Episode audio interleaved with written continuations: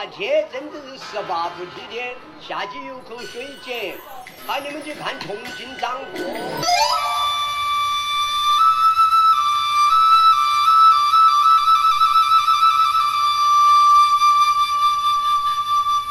吊脚楼上赏清风，四方歌里煮乾坤。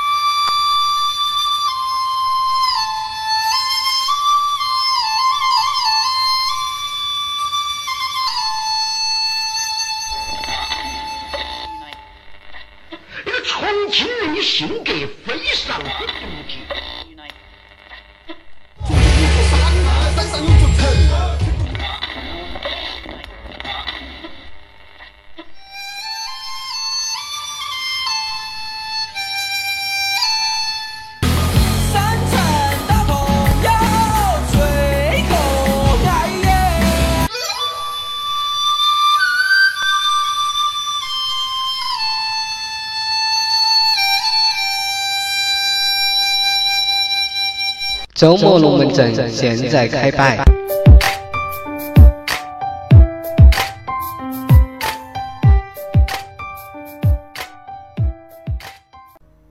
近日，台湾媒体关注大陆涌现的婆媳培训班，女人何苦为难女人？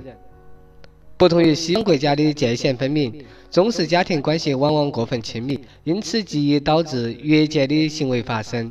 专家解释，年轻人追求独立自由的生活方式，与中国传统文化讲究的服从背道而驰，导致现在婆媳关系矛盾升级。最近，胡娘娘有点郁闷。一年前，她从老家河北唐山来到石家庄，帮工作繁忙的儿子儿媳照顾孩子。时间久了，胡娘娘发现，她和儿媳总会不时因为生活中的一些琐事产生摩擦，久而久之，心里积压了许多委屈，无处诉说。胡娘娘很困惑：难道婆媳只能做猫和老鼠，无法做鱼和水吗？为了解决自己的困惑，胡娘娘经朋友推荐参加了婆媳关系培训班。在中国，婆媳关系自古以来就是家庭关系中最为复杂和微妙的存在。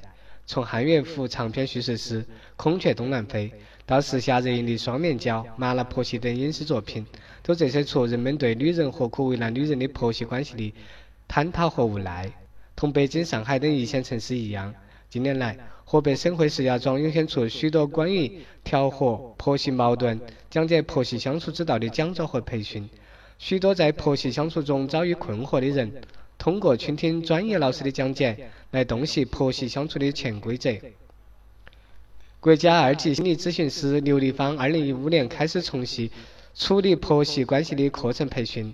刘丽芳说：“婆媳问题在本质上是心理问题，培训者通过对参与者进行心理分析和情感调整，使人们能够重新审视这段关系，从而让婆媳关系不再是一地鸡毛。”事实上，婆媳矛盾并非中国特色，只是这一现象在中国更为突出。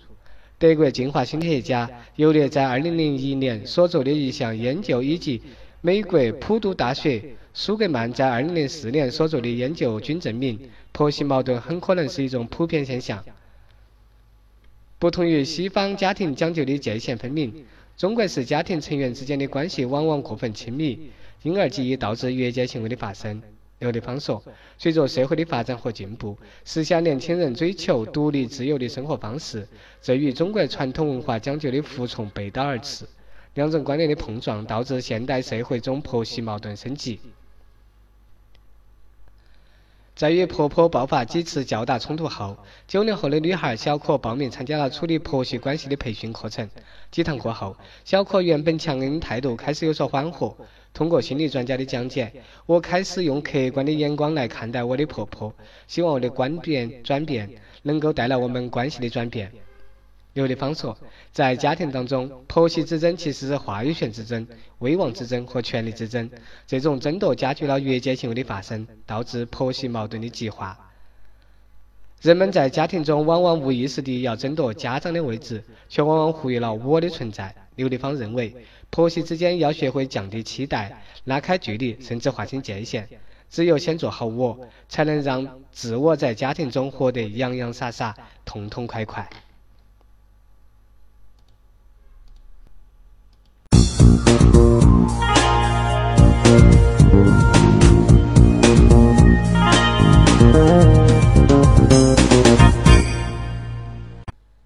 今天的周末龙门阵，我们就来摆摆重庆机场、重庆的航空。在竞争格局下，重庆如何成为国际航空枢纽？来看看重庆的路径与可能。今年六月份，重庆江北机场东航站区及第三跑道工程及重庆江北机场 T3A 航站楼有望投用，新航站楼将创下多个第一。T3A 航站楼是于2013年开始建设的，工程以2020年为设计目标，按满足年旅客吞吐量四千五百万人次。货邮吞吐量一千一百一十万吨，飞机起降三十七点三万架次进行设计的。据介绍，新航站楼共设九个自己岛，航站楼内有国内集中安检通道三十七个，并设多个国际安检通道。新航站楼投用后，重庆江北机场航站楼总面积将达到七十三万平方米，是现在的三点五倍。此外，重庆江北机场届时还将新增八十万平方米的停机坪。新增停机位九十四个，以及占地十万平方米的货运站。值得一提的是，新建成的长度为三千八百米的第三跑道，可起降目前世界上体型最大的客机空客 A 三八零，保障能力将比现在提升两倍以上。要达到这一目标，重庆平均每年必须增加十条以上的国际航线。借力新加坡是重庆在航空领域的最大优势。未来四年。重庆机场年均货邮吞吐量增速将达到百分之二十六。三月二十一日，重庆江北国际机场，海南航空旗下一架波音七八七客机从江北机场起飞，目的地是美国洛杉矶。这是重庆首条直飞北美地区的航线，也是重庆第六十条国际地区航线。当日早些时候，重庆市交委举行新闻发布会，解读了近日印发。关于加快国际航空枢纽建设、促进民航业全面发展的意见，以下简称意见。重庆如何以增加国际航线为重点，打造国际航空枢纽，再度成为媒体关注焦点。按照意见，2020年重庆平均每年都必须增加十条以上的国际航线，这有难度。重庆市交委副主任汪清林说：“但国家‘十三五’规划纲要。”明确提出要建设重庆国际航空枢纽，国际航线数量少是目前重庆最大的短板。对于短板来说，重庆许多行业都有同感，因为从事会展业界的企业界人士曾对新华网表示，国际航线偏少是制约重庆打造国内外知名会展品牌的重要瓶颈。如果需要转机才能抵达，许多参展商的积极性就不高了。而关于重庆的国际航线，海航集团相关人士表示，今年六月，海南航空还将会开通重庆直飞纽约航线。同属海航系的天津航空，年内也计划开通重庆至莫斯科、墨尔本等洲际航线。国际航线数量是衡量一座国际航空枢纽的重要指标。在重庆周边，成都、西安、昆明等机场也明确要建成国际航空枢纽。业内人士普遍认为，对于国际航线的争夺，或将成为这些城市在航空领域的主要发力点。作为中心重庆战略性互联互通示范项目的运营中心，借力新加坡是重庆在航空领域的最大优势。新加坡方面在 T3A 航站楼设计时就有参与。重庆机场扩建指挥部航站楼项目部工程管理人员任毅说。作为重庆打造国际航空枢纽最重要的基础设施，五十三万平方米的 T3A 航站楼年内将与第三跑道一起投用。届时，航站楼内的商业部分将由重庆机场集团与新加坡成立合资公司共同运营。在重庆发布的意见中，也特别提到要利用新加坡发达的国际航线网络和重庆的第五航权，加强两地机场的客货运。联动，促进两个国际枢纽机场与世界的互联互通。其中备受关注的第五航权开放，或将助力重庆在拓展国际航线方面实现弯道超车。一旦重庆获准正式开放第五航权，新加坡的航空公司将可以开辟经重庆中转的航线，使重庆的国际航空运输迎来跨越式发展。此外，重庆还将借力中心项目。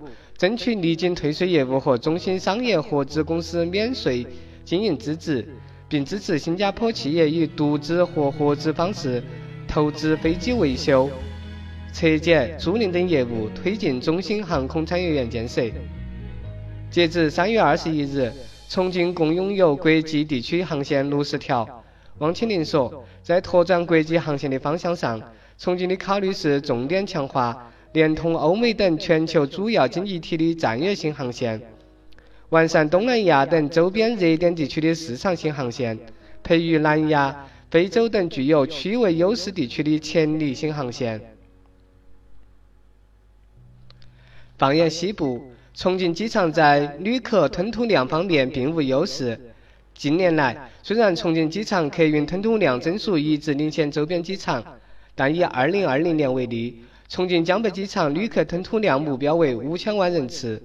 西安咸阳机场同期旅客吞吐量为五千三百万人次，成都双流机场为六千三百万人次，昆明提出的目标是要达到六千七百万人次。但新华网梳理发现，与意见中提出的2020年货油吞吐量100万吨的目标相比，2016年重庆机场的这一数据仅为36.3万吨。这意味着未来四年，重庆机场年货油吞吐增速将达到百分之二十六，而二零一六年重庆货运吞吐量的增速比为十三点一。针对货运部分，意见中明确提出发展空空、空地、空铁等多式联运，引入大型航空货运，物流企业在于设立区域集散中心。而多式联运正是重庆目前的重要发力点。二零一六年五月，重庆将德国一批健身器材通过中欧预新欧班列中转后空运到新加坡，成为铁空联运的重要探索。按照重庆的设想，这样的模式未来完全可以复制到以重庆为原型的四小时半径圈。此外，业内人士认为，已经进入挂牌倒计时的重庆自贸区即将开展服务贸易、加工贸易和新型贸易等业务，也必将助推重庆。货邮吞吐量的大幅增加。重庆机场的旅客吞吐量从一千万到两千万用了五年，从两千万到三千万用了三年。目前，重庆机场已经上升至全国第九位。汪清林说，在打造主基地航空公司方面，重庆一方面加强与大型航空公司的战略合作，打造市场份额占优的主基地航空公司，构建以重庆为中心的运营枢纽。此外，重庆航空的重组也正在进行，未来也将成为重庆培育基地航空公司的重要力量。内容来源于新华网。这期节目就结束了，资料来源于网络，数据的准确性可能存在误差，请以当下官方数据为准，因理解的差异性导致不准确的地方，请谅解。本节目不含任何立场和观点。对学习重庆话和节目有什么好的建议和看法，请在六八互联的微博、微信留言。下期再见，谢谢。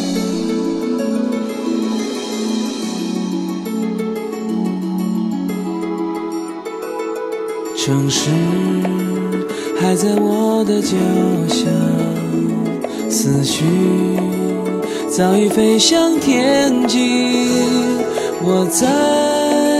释放着我自己，飞扬在我的领域。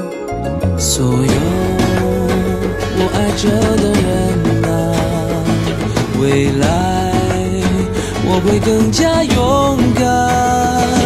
无限在我心里蔓延，引领着我不断翱翔。天空让我自由飞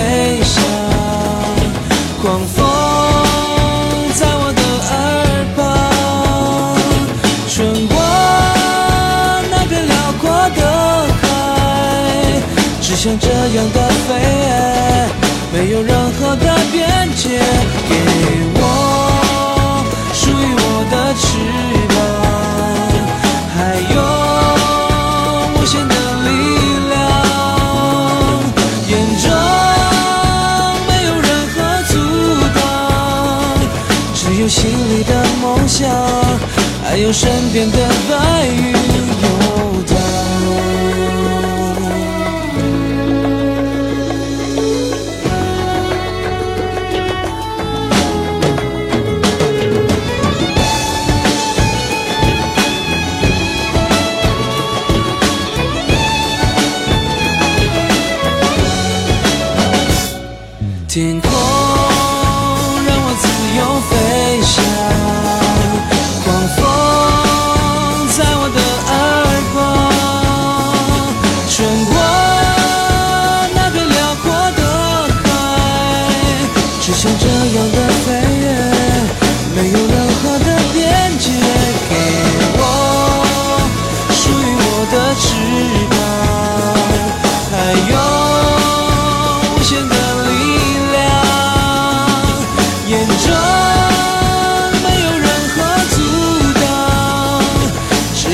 远的地方我们一直在路上。